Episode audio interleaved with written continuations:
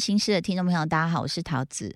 呃，今天来到节目当中，相相信大家对她是不陌生的一位来宾哦，因为也是我的亲骨，我的闺蜜，欢迎艾丽。大家好，我是艾丽亲骨。哎，新书哎，所哎幸世界没有亏待你的良善。其实嗯你在你的书的比较后面的章节有提到说，有很多人都问你一题，就是说，哎，工作这么忙，怎么写作？其实我们常讨论到这一题，我觉得艾丽是相当自律的一个人，很恐怖。因为上班族回到家一定都是你知道摆烂呐、对啊，睡觉啊，嗯划手机就好啦，嗯大吃大喝。嗯可是你又必须换上另外一副面具，你看假面女郎是不是有很多的面具？然后换另外一副面具，这个面具叫做这不叫面具了，就是身份。呃，他就是作家。嗯，可是我觉得那是虽然是抒发，但也是另外一种紧绷，不会吗？也是另一种压力。对，就是你有时候会想说，算了啦，这么累。嗯，可有时候又会像我这一次，因为跟上次的那个书隔太久，嗯多久？呃，应该是疫情开始到就是比较可以控制，将近三年吧。三年，对，三年。哎、就上一本你你比很多歌手啊、作家都来的自律，很多人都在五年、八年出一张专辑啊，或者什么。可你知道，我认识很多同样是写作的作家朋友，嗯，他们有的甚至半年就可以出一本，然后他们可能三个月就可以你不要把自己跟东野圭吾比好吗？东东野野圭吾是怪兽，他是一年五本吧？好夸张哦！因为以前看到这名字，我会以为他是不是已经很老的人，然后我就想说。应该就是大家偶尔看到他作品，哦，每次去书店我都想说他的专区这书也太多，而且都是新故事。超多哎、我怀疑东野圭吾根本是 Chat GPT，我觉得他有八个脑袋，真的。哎，那但是好，先不要自责，你这样已经很厉害了，艾莉。嗯然后推出这本新书叫做《所幸世界没有亏待你的良善》。嗯其实看到呃，我觉得艾莉还是蛮怎么讲。我如果要给你一个封号，叫做“人间清醒姐 真的真的 超级清醒，”，因为我觉得她的文字呢，除了呃不能说唯美浪漫，但是还是很浪漫哦。嗯那它的美是美在清醒，而不是美在哦好像说、啊我不管，我就是要这样子义无反顾什么。你自己看我我折了，我我我有一天天因为我那天在台中办我的第一场活动，然后在高铁上回程路上，我的我的爱谷就是他就说你在干嘛？然后一赖我这句啊，我就想说他想跟我通电话，是的，然后我就说我在高铁上，他就说哦，那可以通电话吗？他以为我已经回到家了。对。然后我就说没关系，等你回家再通。然后我就很严重的告诉他，我说不是，我读你的书每一页都在折，折到后来我就觉得说不用折了。我说，因为你你讨论的事情很多都很重要，而且很广泛，不是是只有爱情，也有职场这样。嗯嗯嗯，我说能不能我们两个各选两个题目，对要不然真的聊不完。对，嗯，然后在海外的那个一些侨胞也要抢购你的书。侨胞嘛，你说莉莉吗？我的女儿，笑死我我要买艾丽阿姨的书。我说怎么怎么了？他说读啊，怎么了？我说我我知道我知道，不要激动。我说妈这边有。他说可是我要买，他就很想支持你，这样子好好笑，好感人，太感动，真的，你你要感动他后面的金主、嗯好吗？感动眼前这位金主。所以在这本书里面，我觉得艾丽还是就是一如故往的，就是冷冷调的、冷静的人间清醒。但是呢，它有四分为四个篇章，然后讲了感情有不过是爱了一场寂寞，还有这个伤停时间，还有在职场的这种呃，或者是人生啦，对对不对？对，不必永远是个温暖的人，跟每一个人都是抱着期许而生。如果我们先从职场这边来讲，我在想说，有一篇是不是你最近才写的、哎呦，很最近呢、怎么样？叫做情商低能是人际关系里的恐怖分子。应该说，大家在职场上一定都会遇到这样的人。哦，因为我看到四个字关键字“好好说话”，我想说这是全明星辩论会的主旨，哎，是吗？你是最后在蛮后面才交这篇稿，真的是还蛮蛮后面写写这篇文章的。哦，但我觉得在职场上，应该大家都遇过，就是有些人啦，嗯大部分很多人会说，没有啊，我就是个性很直，嗯，我我就是不加修饰，我就是我听到的是我就是 real，你们都很 fake。之类的。对，就是他喜他会用这样去包装自己的没有教养。哦，你讲的很好，没有教养，怎么没真的没教养跟没心眼是两回事，大家要搞清楚这一点。那我可以先请你，就说，那你你的好好说话的定义，我呃是什么呢？你说不是要你句句谄媚，一直讨好别人，而是在聊天过程中让人感到舒适，如沐春风。嗯其实。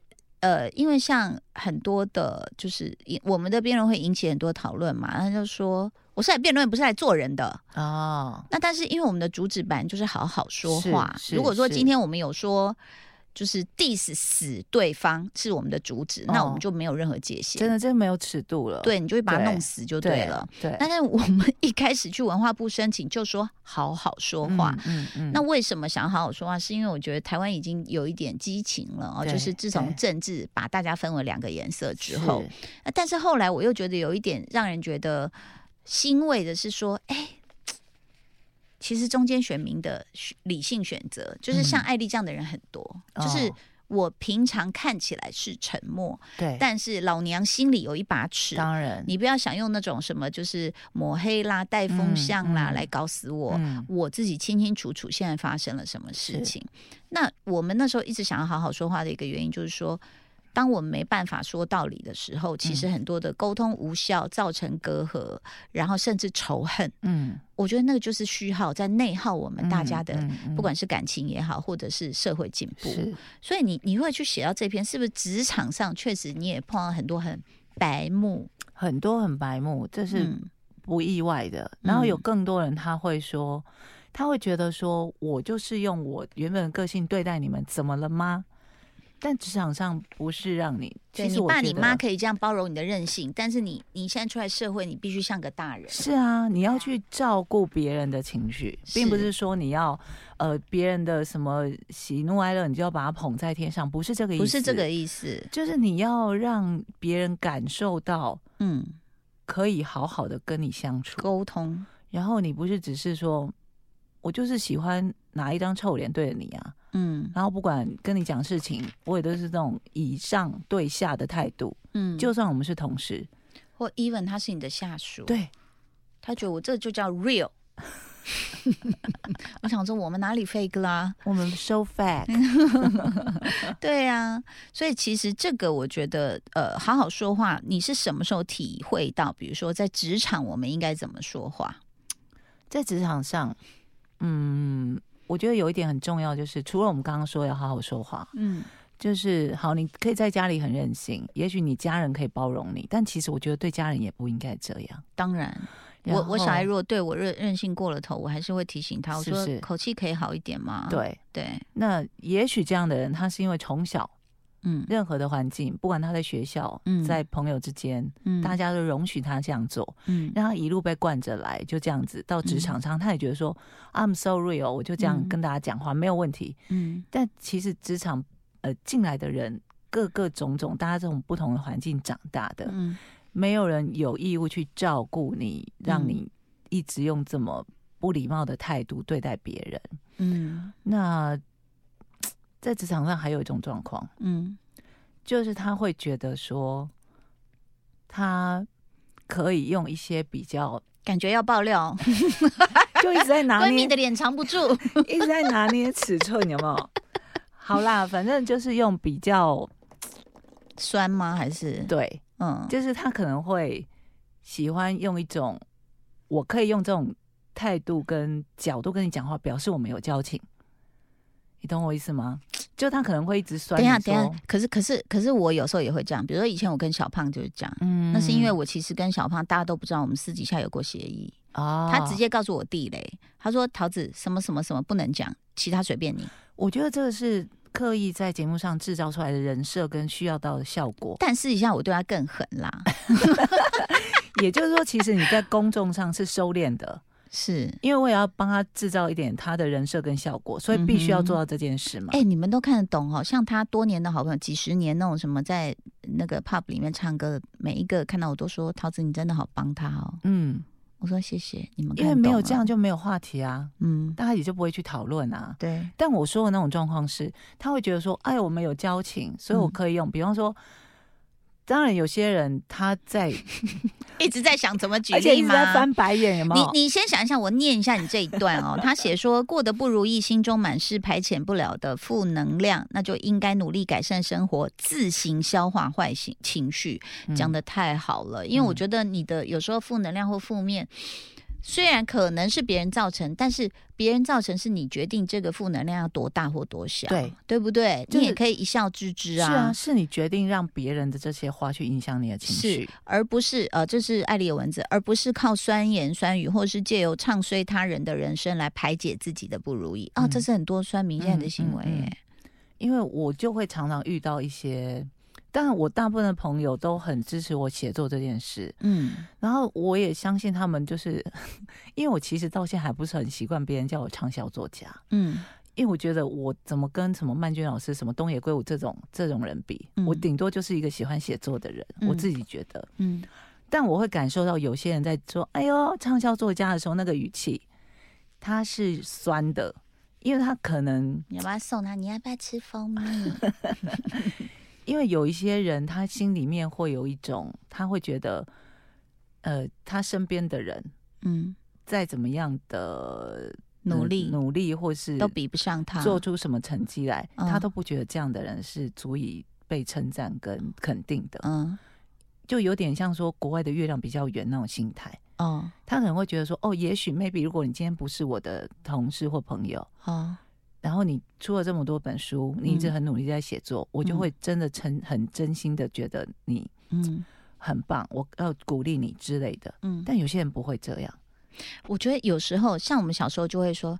干妈的，弄死他！你弄我，我就弄你。就是我们也有很我们自己成长的时候的创伤跟愤怒嘛一。些暗黑的情绪，但是我觉得很奇怪的是，其实我跟小燕姐讨论过这件事。嗯我说嗯小燕姐，我说自从我们碰到能够欣赏我们努力，比如说小燕姐，比如说葛姐，对，给我机会，而且相信我的时候，我那个负能量就完全消掉，然后我就会觉得说，嗯，哎、终于有人懂得，就是懂得自己，对然后再来我的努力，哎，都有一点点回报的时候，我就开始去同理那些会攻击别人的人，哦，因为他一直没有碰到他一直没有找到他也一直没等到机会。那每次如果讲到这个话题，我真的就觉得我真的在在这方面真的很幸运。嗯我觉得我真的遇到很多，像桃子也是，嗯就是那种他比我还要早看到我可以做到什么事的人，嗯他就会直接跟我说，像桃，我当初开始写作，就是因为桃子跟我说，你就写啊，我觉得你可以。嗯但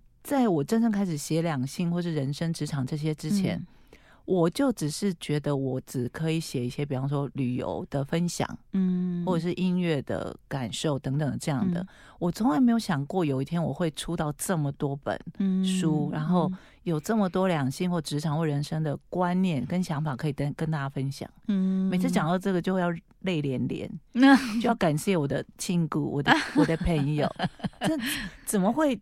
我真的觉得我很他现幸运。他现在手指着我，手指着我，他说我，对，我就觉得说，怎么怎么，我真的很幸运可以遇到我你。我觉得是善的一种，就是呃，就是不是说循环要怎么说啊？就是善的力量，就是嗯别人给我这份爱，然后我再把这个爱送出去，就是。嗯嗯看到嗯明明很多很有才华的人没有机会，所以现基本我现在做节目，基本都是希望把有才华的人给彰显出来，而不是把焦点弄在我身上。嗯嗯，我其实都是在一个希望他们飞，然后希望有人看见吗？他很厉害哦，这样、这种哦角度，你知道吗？那所以，哎，你的例子想好没？那个职场上的 讲话、啊，嗯呃，我觉得大家很多人，我我我就要讲讲一个，其实我之前有曾经不小心在节目上讲过说，呃，应该每个人都就是不管你在各行各业，嗯你们公司会有某一个部门的人嗯，会是全公司的公敌，哦，就他们讲话会特别的不客气，嗯，然后对所有的业务同事部吗？还是？嗯。旁边的坐的人，我可以大家知道他存在吗？哦，你说猴头菇吗？对对对，就我的工程人员其实是主建哥，嗯，我觉得主建哥一定立刻秒就懂我想要举什么样的例子，嗯。就是他他们这样的部门的人，不知道是不是因为工真的工作压力比其他人都要大，哦，他们对同事讲话都是很不客气的，然后东西就是不管他今天面对的是可能呃公司职位很高的人，他跟他讲话或拿文件给他，也都是用丢的这样。我我觉得应该 有分两种，一个可能是家教不好，嗯就是家里面没没把这个人给教好。嗯嗯，另外一个确实是工作压力、嗯啊，那因为其实以前，比如在我们做节目的时候，我也听会会听制作人的 complain 业务部啊，说这样子你你你给我们这个压力干嘛？啊我我我怎么可能制入这个东西啊？叭叭叭叭这样，然后呢，业务部也会说，哎呀，你们那个哈，可不可以再耸动一点？你们可以怎么样？啊就是工作的压力有时候会互丢啦，就是每一个部门他们有各自收到不同方面来的压力那力，其实最终的压力源就是老板嘛。是对啊，那老板其实，尤其在现在什么都没经费的一个状况下，经济不好的状况下，其实大家都蛮有压力的啊。嗯我自己经营经营一些就是副业的时候，也感受到，对，就是说当业绩不好的时候。大家是互相会怪的，就说啊，嗯其实是你造成什么什么，那人家说啊，不是你吗？你在负责的耶。啊说没有啊没有，啊就是因为你改变了那个，所以我们才这样这样。样这个是人的本性。是是是，那所以我觉得在职场上，那艾丽你是怎么样挺过来的？就是如果碰到很多就是是指手指是指向你，可是明明就是他没做功课，他不努力啊，他呈现不出你帮他准备好的内容啊，那你怎么办？我真的前阵子，我其实才觉得我我我前一阵子真的有遇过那种真的觉得太委屈，我想说嗯真的觉得莫名其妙的那种状况。那我在之前在那个活动上也会跟大家分享说，职场上有一个生存守则，就是、嗯其实你一开始就不要给别人造成任何的期待。嗯，就你不要一开始感觉你进到一个新的环境或什么，嗯然后让让大家觉得说，我告诉你们，就那种宣告天下嘛，我就要大张旗鼓了，我跟我是一个实力什么的人。你如果越是这样，你可能大家对你期待会越高。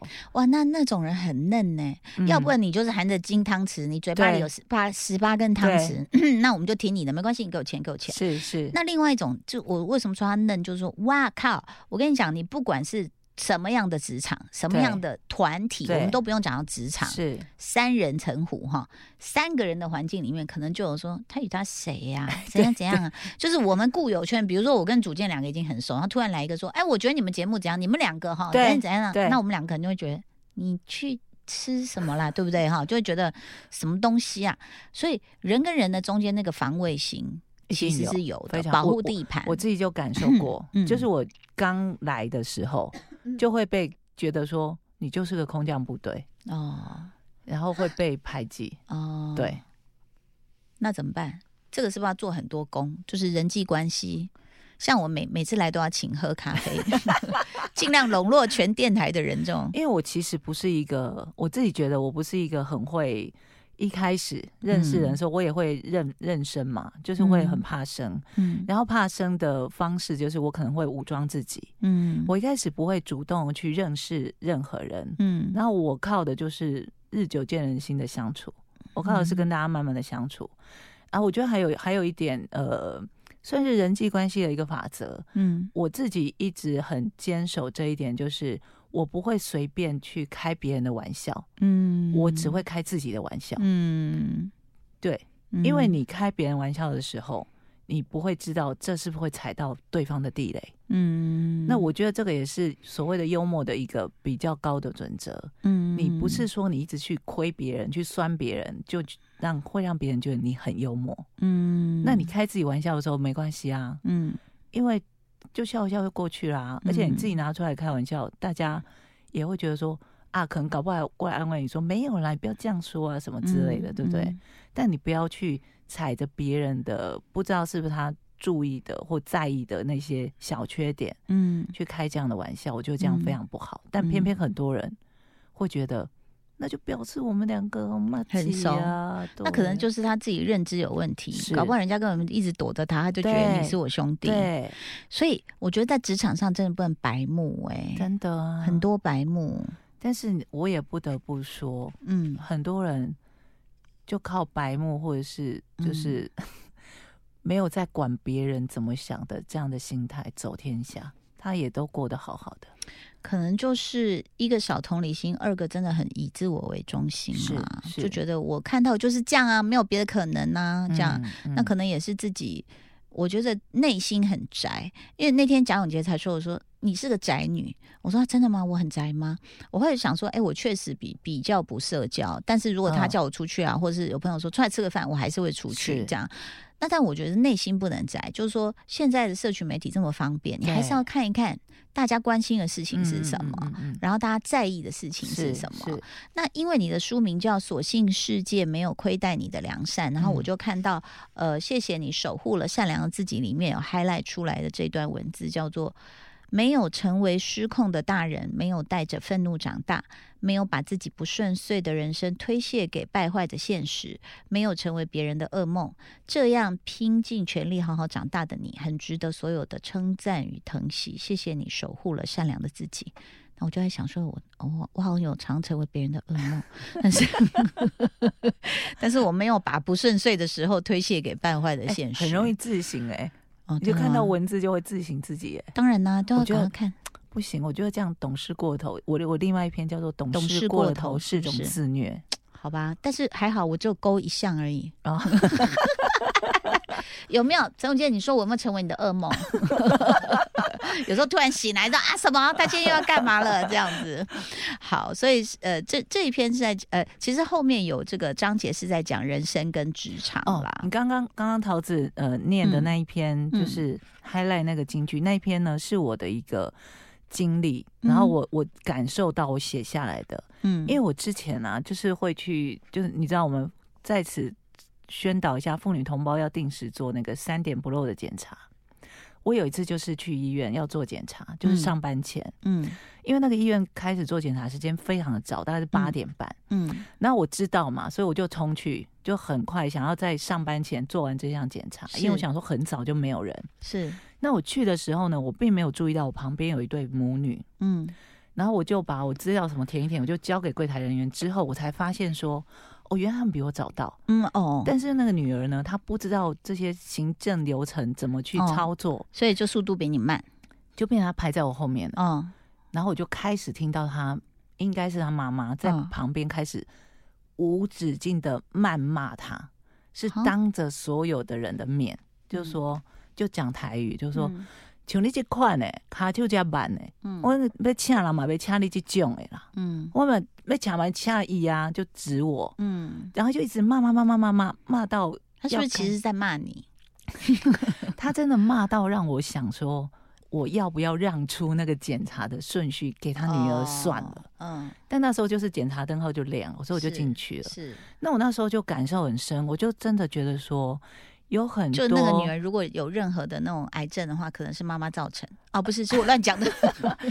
我真的 一直乱下结论。我就一直在看那个女儿表情，我就想说，我开始设想说，在她成长过程中，嗯，她到底承受了多久，就是要一直被无止境的挑毛病。很多的爸妈都会这样，请大家自省。然后都就是没有，就是成长过程中，他没有爱，不会去。称赞他，嗯，没有被懂事的这被没有被肯定过，嗯，我就开始说，我就写了这篇文章，嗯，我就觉得说有很多小孩，他真的是在这样的环境中被不被肯定，嗯。的环境中长大的，然后他会不会就是怀疑自己的能力？他甚至会怀疑自己能力哦，嗯，因为他会觉得说，对，你看我就是动作这么慢，所以我就是怎样怎样，然后所以，所以我就觉得说很心疼。所以，我真的要感谢我爸我妈。其实，在我长大过程中，没有在我身边。什么结论？不是，因为他们真的很忙，你知道吗？我在想说，我爸如果常 diss 我，我就疯了，是不是？但是我们是另外一种，我们是就长期被忽略，偶尔被抓出来打一顿，这样哦，那个也很恐怖。我觉得我们的成长环境可能都不是太嗯。很有很多满满的爱，应该这样说。嗯，但所以这篇文章其实也是献给我们两个嘛，献给我们自己。嗯，我们真的就是有好好的长大，以自己的方式。那我就很好奇，我在看文章就想问你说，这里面有百分之多少是你自己的经历？呃，其实蛮多的，但有更多也真的就是身边的朋友。嗯，对我有一篇。我有时候觉得你在跟自己对话。啊，会会会，我在写很多文章 过程中就会跟自己对话，嗯，然后我就说我写作过程其实也也是一个自自我的那个修炼，就是包括修写说复，你你你，我想说他有没有常常写写成我我我，然后最后校正的时候赶快把你你我全部你改成我，对，然后改到编辑就疯了，想说你这句到底是你还是我？我已经看不懂了。嗯我有一篇文章写的是现在分手中，这真的是嗯朋友的经验。嗯就每次活动讲座上就说。这真的是朋友经验，然后大家就看着我一直点头微笑。对，然后就想说好啦，我们知道了知道就朋友的经验。就是百口莫辩，这真是朋友。而且我们那天在台中的讲座，还是因为有有那个两个朋友下去一起帮我忙，我就说、嗯。不信你问那个，嗯。真的是我们共同朋友。嗯，然后他就看着我说谁？白痴哦，怎么可以在这时候讲？我好，这真的是朋友经验。他等下，你现在要讲感情的部分吗？对我要讲感情，感情，我们下周开始聊。好好好我们这周讲了职场，我最后要请艾丽，就是从这本书里面选一篇跟职场有关的、嗯，呃文章来朗读嗯。好，那呃，要谢谢这个艾丽来节目。下礼拜我要跟她聊的是感情，但是刚好嗯我在子红老师的脸书分享康永哥的一段话。嗯呃，他说被几乎不认识的人讨厌。我们因为我们莹莹今天讲的是职场嘛，哈、嗯，他说就跟走路踩到小石头一样。这个我想他讲的比较是酸民啊，哈。对，不舒服是一定的，是但也没什么可做的，要不就算了，要不就一脚踢开，总不至于蹲下去跟石头讨论你到底是什么地方得罪他。哇，对耶，我们那到底还要不要回啊？就是 网络上的留言有没有？我们不能说人家是小石头哦。嗯，我都直接忽略，就可能有些、哦。你知道很多。那但职场上我们没办法嘛，所以其实这里面我觉得从就是我我觉得艾丽她写的不是工具书，而是真正从内而外，你去知道有人其实看得清看得明，然后你嗯。要怎么去维护你自己。呃，那条道路，嗯你要相信说你走这条道路，你是有所为有所不为。嗯我觉得这个很重要。所以节目的最后，我们就请艾丽帮我们选一篇文章来朗读。今天非常谢谢你来到节目中，谢谢谢谢，拜拜。拜。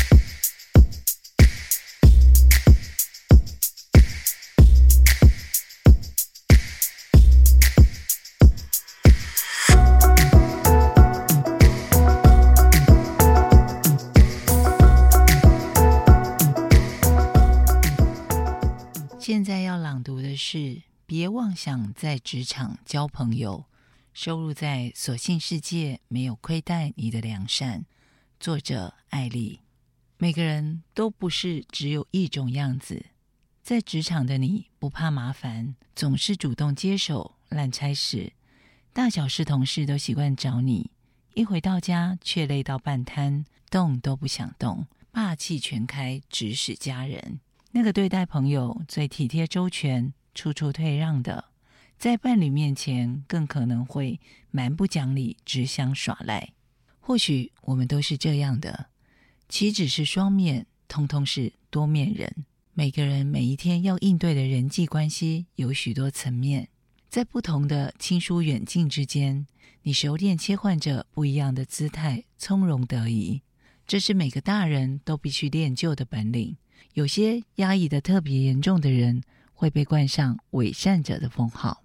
说你伪善的人，除了不够明白你，往往也是因为他渴望贴近你，却总是被客气疏远的对待。在同事面前的沉默话不多，是因为这样的对象让你没动力分享真正的情绪，总是和善退让，不积极争取什么，是这些纷扰不值得你情绪波动。自然不想白费力气。说得更明白一点，他们是生是死，对你评价如何，你都不会为此感到难过受伤。对你来说，跟同事之间无需建立交情，仅仅路过彼此人生这一回，多年后各自相忘于江湖。别妄想在职场交朋友，这里是大家拿出时间来换取金钱，各怀鬼胎、拼搏升迁的血腥战场。浪费情感与时间交换友情，对许多精打细算的人来说，并不是一场划算的交易。更别说，就算在职场上交到了朋友，这些所谓的朋友，更有可能因为太过了解你，暗地里让你捅上一刀，或三不五时让你背上黑锅。在江湖上打滚了这么些年，我们也早就都明白，要不是真有点本事。别人还懒得特地动手往你背上捅上一刀。那需要布局，还得花上点心机，是很费力、很累人的举动。你以为积极进取、认真做事是本分，却每天眼看着周遭的人个个把推卸工作当成日常，逃避责任是他们最拿手的本领。你原本想象的功成名就，并不是这个样子的。你一开始当然也弄不懂，分明自己把每件事都做对了，为什么却招来其他同事的讨厌？其实。你把所有事情都做好做对，正是他们讨厌你的原因。在职场上，一旦发现各种针对你荒谬的留言、背后的案件、各种防不胜防的小动作、阴险的大绝招都出手了。一开始，也许你还不想理会，依旧独善其身，日子依旧造谣编派的越见离奇。出招越来越频繁，再再表示你真的是太过优秀了，优秀到让他们非常害怕。当你背多了黑锅，看多了脸色，就会明白职场上扭曲丑恶的生存守则。来到一个新的环境，误以为需要大展身手来表示自己够有本事，那是你过于天真。萧规曹随是有道理的。你看不惯陋习，想尽办法要改。你以为把工作效率提高会被感激，这些都是你的想象，你的以为。被赞誉为人生必看神剧的韩国影集《我的出走日记》里面有个神秘的巨先生，他抛下奢华的过往，躲到首尔近郊的偏远城市，刻意切割从前的自己，选择劳动肉体的工作。忙碌一整天后，总是喝着烧酒，浑浑噩噩度日。邻居中一个厌世的、莫名崇拜巨先生的上班族，某天看到巨先生家中有个房间摆满了空的烧酒瓶，在光线照射下，居然散发出一整片刺眼的神圣绿光。于是他自作主张找来死党，两个大男人居然动手清理起那些空酒瓶。他以为还给巨先生一个干净的房间会让他开心。没想到，却惹来巨先生勃然大怒。有人要帮忙收拾你拉的屎，你会开心吗？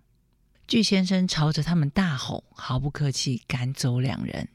巨先生难道不知道那些酒瓶该清理，必须回收吗？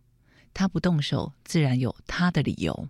他不需要你刻意挑明眼前的困境，更不想要有人指出他的失败。你自以为的善意，都是打扰，是挑衅。是讽刺，巨先生的反应自然是恼羞成怒。职场上一成不变的状况，又何尝不是如此？那些你看不惯的职场陈规，是他们相安无事的盾牌，动不得也动不了。老是犯错却总是被包容的同事，不是后台够硬，就是平时嘴够甜。他抱对的不是佛教，而是主管的大腿。你要知道，职场上是非黑白评断的标准，不同于学校课堂上教的。一切对错，只有位阶高的人说了算。吞下那些委屈，忍住那一口不平的怒气，也是工作的一部分，是他们付你薪水的理由之一。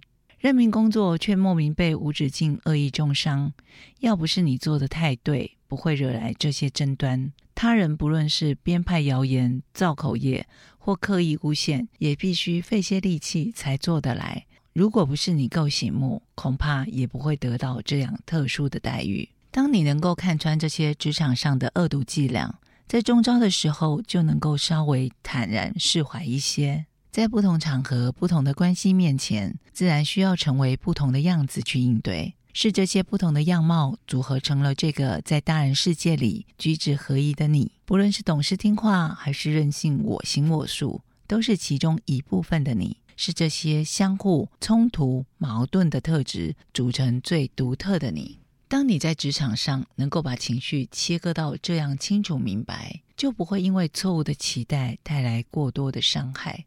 不要期待在职场上交到朋友，却也不必总是疑神疑鬼，担心会遭到陷害。当你不抱期待去相处，反而收获了友情，那是你的造化。希望能交到朋友，那是大人世界的美好童话。总是疏远到只能当同事，是残酷真心话。妄想在职场人人都能真诚相待，根本就是天大笑话。